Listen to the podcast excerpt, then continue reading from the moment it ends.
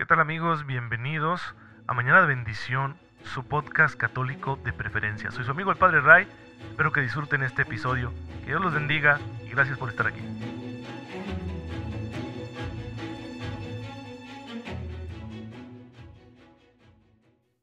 Muy buenos días, bienvenidos a su podcast católico favorito, Mañana de Bendición. Soy su amigo el Padre Ray, espero en Dios que se encuentren muy, pero muy bien, gozando de cada cosa buena que el Señor quiere darnos porque nos ama y porque sabe perfectamente lo que necesitamos, lo que vamos a afrontar el día de hoy y por eso su gracia ya está en nuestras manos, para que la apliquemos en los pequeños y grandes detalles de la vida y bueno, así podamos vivirlo todo cristianamente, como Jesús nos enseñó, siguiendo los criterios de su Evangelio y sin duda que eso nos va a encaminar hacia el cielo, hacia la gloria, porque la vida eterna es nuestra más alta aspiración. No debemos olvidarlo. La vida eterna nos va a ayudar a relativizar todas las cosas de este mundo para no obsesionarnos con ellas. Ni nos vamos a obsesionar con cuestiones negativas que puedan sucederse, pero tampoco con las positivas que quisiéramos gozar al máximo y que en ocasiones nos desesperamos porque no las tenemos, pues es que en realidad no son lo más importante.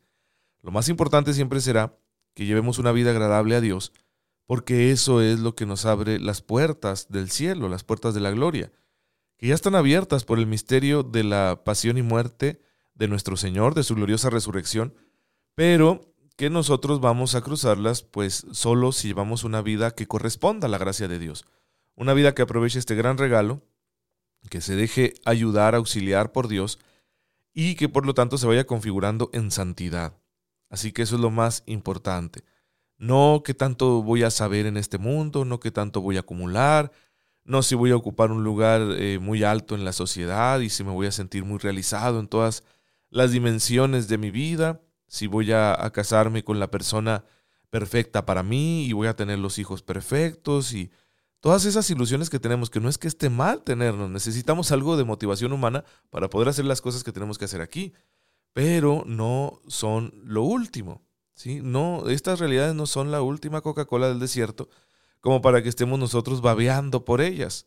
Lo último, lo más deseable siempre será la vida eterna, la gloria de Dios en el cielo. Así que estamos aspirando a ello y nuestra vida tiene que estar concentrada principalmente en ello. Y bueno, hermanos, ya muchos lo lograron con la gracia de Dios. La iglesia por eso siempre nos presenta un largo elenco cada día de aquellos hermanos y hermanas nuestros a los que recordamos con cariño porque consiguieron, consiguieron vencer en el combate de la fe y están ahora gozando de su premio, de la vida eterna. Y eso nos sirve a nosotros para animarnos porque pues vamos a encontrar en, en este elenco, en esta lista, personas de todo tipo, de toda característica y circunstancia, y eso nos ayuda a identificarnos con alguno como para decir, ah, pues entonces yo también puedo. También es una posibilidad para mí.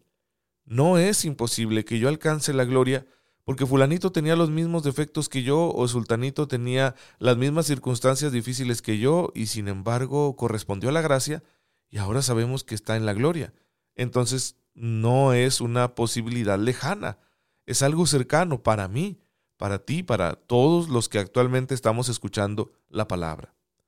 Hoy quiero recordar brevemente, porque no tenemos muchos datos de, este santo, pero aparecen las escrituras, eh, concretamente en el libro de los Hechos de los Apóstoles, Felipe el diácono.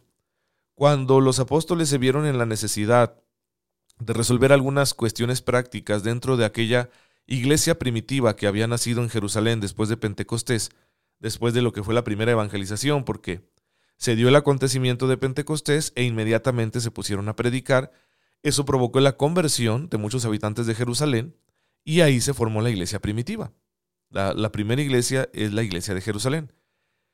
Y sin embargo esto empezó a llenar a los apóstoles de necesidades, de cuestiones prácticas, porque en el mismo momento en que nace la iglesia, nace una acción caritativa, de, de caridad social. Y no despreciemos esta palabra caridad, o sea, de amor social, de un amor que busca transformar las condiciones concretas de vida, materialmente hablando incluso, de personas que pasan necesidad generalmente en el pueblo de, Israel, en el pueblo judío, los huérfanos y las viudas, pues eran los más necesitados, además de, los enfermos. Y bueno, pues los apóstoles convocan esta iglesia, la iglesia empieza a atender las necesidades de las viudas. Pero hay como dos pequeños grupos en esta, en esta iglesia porque tienen origen distinto. Hay judíos que son de origen hebreo netamente, eh, porque han vivido toda su vida en Palestina, pero hay otros judíos que son de origen griego, que habían vivido en la diáspora, en, otras ciudades fuera de Palestina, y por lo tanto tenían una cultura diferente, y surge ahí también una diferencia. Dicen, es que los, los de origen griego dicen es que a nuestras viudas no las están atendiendo bien. Y los apóstoles, como para no distraerse de su misión principal, eligen a siete hombres, siete personas que sean reconocidas dentro de la comunidad para ejercer este servicio. Y son los que llamamos los siete primeros diáconos, con Esteban a la cabeza, que sería el primer mártir ahí en la iglesia de Jerusalén. Y uno de ellos era Felipe, a quien la iglesia recuerda hoy, San Felipe el diácono, no confundirlo con Felipe el apóstol. ¿sí? Son personas distintas. Felipe el diácono, eh, hoy lo recordamos porque, además de que pues sabemos que pertenece a esta primera comunidad santa, fue un evangelizador. Se dedicó a evangelizar, especialmente en la región de Samaria después de la muerte de Esteban, porque hubo una persecución después de la muerte de Esteban y algunos creyentes se dispersaron y empezó entonces la evangelización ya formalmente, por ejemplo, en Samaria, que es región vecina de Judea, está al norte de Jerusalén.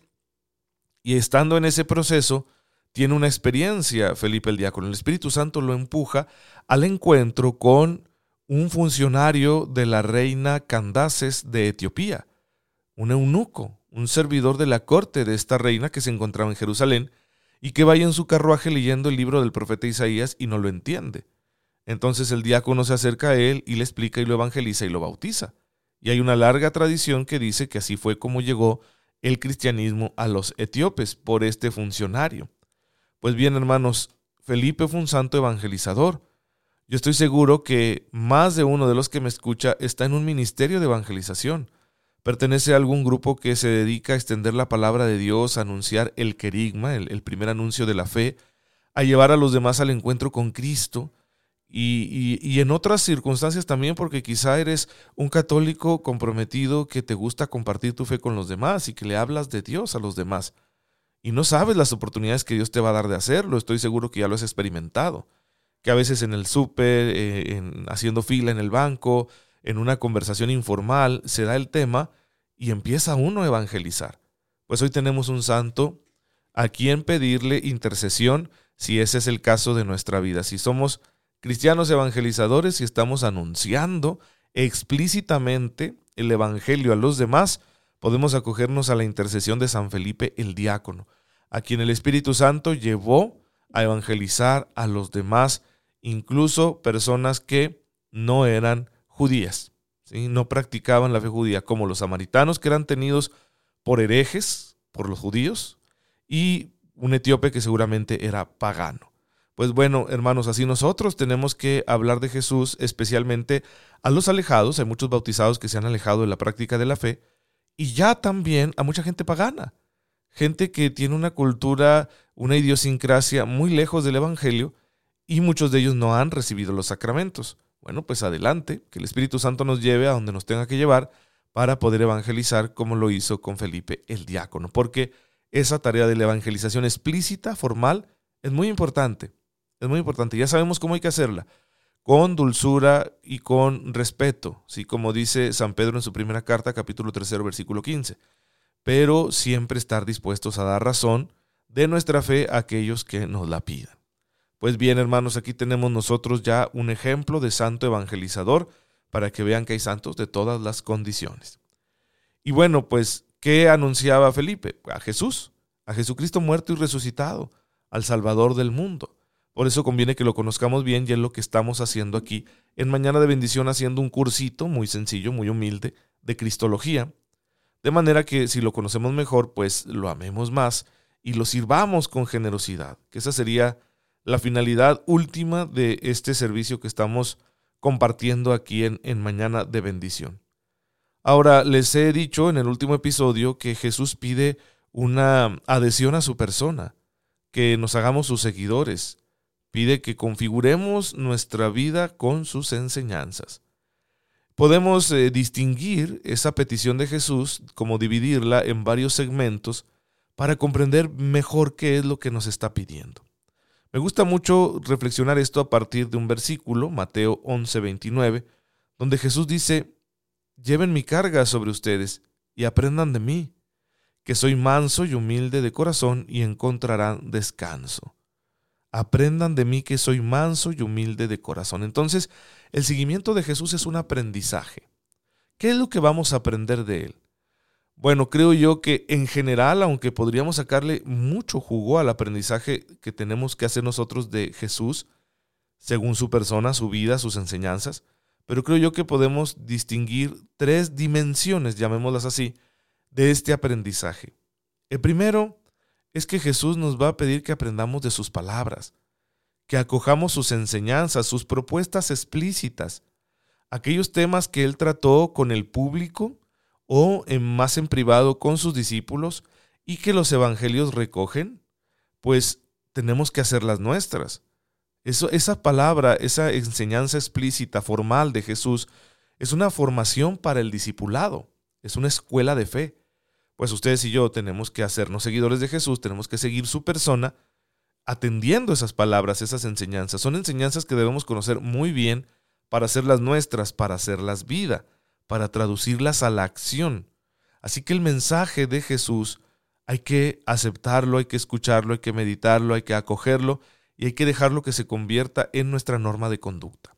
Que los criterios que Jesús nos ofrece nos ayuden a resolver todas las cuestiones humanas que podamos enfrentar aquí en nuestra existencia intraterrena, de forma que toda nuestra vida sea un reflejo de su mensaje. Entonces, lo primero que hay que aprender de Jesús es su mensaje su palabra explícita, sus enseñanzas formales, porque ese mensaje tiene una intención muy clara.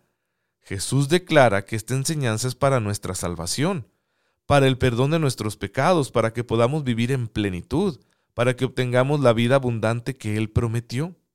Entonces, hacernos seguidores de Jesús implicará aceptar su mensaje, desarrollarlo en nuestra vida, para obtener los frutos prometidos por Cristo. Así que su palabra debe tener un lugar muy importante en nuestra vida. Pero si bien el mensaje está ahí, explícito, con una intención muy clara, hay detrás de él algo más que Jesús quiere que nosotros hagamos nuestro, que nosotros también lo imitemos, lo sigamos en esta otra realidad, que son sus actitudes las actitudes de Jesús, los sentimientos de Jesús. De hecho, Pablo lo dice explícitamente en la segunda carta, perdón, en la carta a los filipenses en el capítulo segundo. Ahí nos va a decir Pablo, tengan los mismos sentimientos de Cristo Jesús. Filipenses 2.5. Es muy importante que nosotros atendamos esa invitación de San Pablo. Hay que aprender también a sentir con Jesús. No solo tengo claras las ideas que él transmitió, y estoy dispuesto a vivirlas. Eso es parte importante del seguimiento. Pero también estoy dispuesto a vivirlas con las mismas actitudes de Jesús. Por ejemplo, las exigencias morales que Jesús presenta en el Sermón de la Montaña, yo debo estar dispuesto a vivirlas con la actitud libre, alegre y generosa con que Jesús vivió su vida. De forma que no vaya a ser que yo esté viviendo la moral que Él me propone, pero de una manera así amargosa, como a fuerzas, ¿no? A regañadientes, ¿no? Pues entonces no, no tendría sentido. Porque se trata también de hacer las cosas desde el fondo, como Jesús nos enseñó. Así mi, mi vida moral o la caridad que yo ejerza con los demás solo va a tener un valor completo si yo soy capaz de hacerlo así con los mismos sentimientos y actitudes de Jesús. Sin cerrarme a, a los demás, sin ser egoísta, sin hacerlo por presunción, y no sentir que lo estoy haciendo a fuerzas, sino como una opción. Porque Jesús las cosas buenas que hizo las hizo como una opción. El sacrificio que pide a sus discípulos que hagan es una opción. Cuando Jesús dice, tomen su cruz, síganme, el camino del discípulo es difícil, pero yo estaré con ustedes, nos está invitando a confiar en Él, pero sabiendo que tendremos que entregarnos a su modo, como Él lo hizo. Él no fue al sacrificio de la cruz a rastras, forzado, sino que fue una decisión libre. Nos está invitando entonces, a ustedes y a mí, a que hagamos opción por entregar nuestra vida. Una opción libre como corresponde a la dignidad del ser humano, porque lo que es forzado, pues no es digno, no funciona. De hecho, eso trae siempre mucha amargura. Si tú estás haciendo algo a fuerzas en tu vida, te va a traer muchísima amargura. Tenemos que optar libremente por ello. Bien, hermanos, pues entonces mensaje y actitudes. Ya tenemos dos dimensiones de la propuesta de Jesús que si vamos a ser seguidores de su persona, tenemos que vivir. Aceptar su mensaje, configurarnos con él, pero vivirlo según las mismas actitudes que él tuvo, con el mismo corazón. Y eso nos lleva a la tercera parte que viene a completar todo este proceso y que es hacerlo en comunión con Él. Necesitamos una relación espiritual trascendente con su persona. Necesitamos una comunicación de corazón a corazón con Jesús que nos lleve a unirnos a Él. O sea, no simplemente decir, bueno, claro que yo todo lo hago en el nombre de Jesús y le pido mucho que me auxilie. No solo eso, sino ser íntimos de Jesús.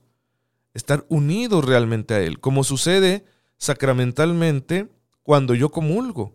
Me uno a Él, ahí soy uno con Él.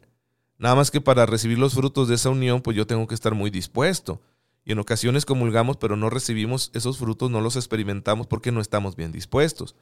Esto requiere que yo sea humilde, penitente, que yo me acerque al Señor con una disposición total a obedecerlo, que yo sea manso, es decir, dócil, que esté dispuesto a dejarme guiar por Él. Si yo voy a comulgar, pero en el fondo de mi corazón yo no estoy dispuesto a dejarme guiar por Él y yo voy a seguir viviendo según mis propios criterios, pues obviamente no voy a experimentar ese fruto unitivo donde mi alma se hace una con la de Jesús.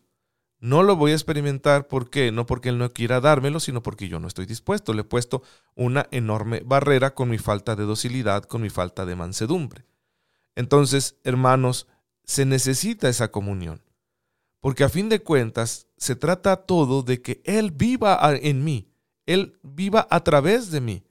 Él se manifieste en mí. Porque no soy yo el que pueda decir, híjole, qué suave, qué padre, yo estoy viviendo el mensaje de Jesús, mírenme, ¿sí? Qué bien lo vivo. Y lo hago hasta con sus actitudes, ¿eh? Porque lo hago libremente, no crean que yo me siento forzado por nada. Yo considero que una vivencia así del Evangelio sería imposible. No podríamos vivir el mensaje y las actitudes de Jesús si no tenemos comunión con Él.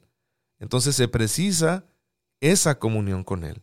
Y para ello yo tengo que despojarme en mi corazón de todas aquellas cosas a las que me aferro, como nos decía el Evangelio ayer en la misa, cuando Jesús le propone al hombre rico que deje todo. Es porque esas cosas le estaban robando su atención, su confianza. Las riquezas en sí mismas no son malas, pero la abundancia de riquezas puede ser una gran tentación para que yo no confíe en Dios, sino que confíe en ellas. Y, esa riqueza puede ser cualquier cosa. A veces no tengo nada de dinero, pero, uy, confío tanto en mis criterios que creo que siempre tengo la razón. Obviamente eso no es de Dios. Ahí me falta comunión con Cristo. Para que Cristo viva en mí a través de mí, se necesita que yo viva en Él, que yo tenga comunión con Él. Para llegar a decir, como San Pablo, ya no soy yo quien vive, es Cristo quien vive en mí, Galatas 2.20, pues primero tengo que aprender a vivir yo en Él, a vivir todo lo que me sucede, todas mis decisiones y situaciones, vivirlas unido íntimamente a Él. Pues bueno hermanos, esta es la enseñanza del día de hoy y ojalá que puedan ustedes grabarla en su corazón, meditarla para sacarle el mayor provecho porque es de suma importancia en nuestro camino de discípulos. Te damos gracias Padre porque nos has bendecido en la persona de tu Hijo con toda clase de bienes. Ayúdanos a estar siempre íntimamente unidos a Él para poder recibir de Él la fuerza, la vida, que nos ayude a cumplir siempre con tu voluntad. Tú que vives y reinas por los siglos de los siglos. Amén. El Señor esté con ustedes. La bendición de Dios Todopoderoso, Padre, Hijo y Espíritu Santo, descienda sobre ustedes y los acompañe siempre. Muchas gracias hermanos por estar en sintonía con su servidor. Oren por mí, yo lo hago por ustedes. Y nos vemos mañana si Dios lo permite. Síganse cuidando mucho.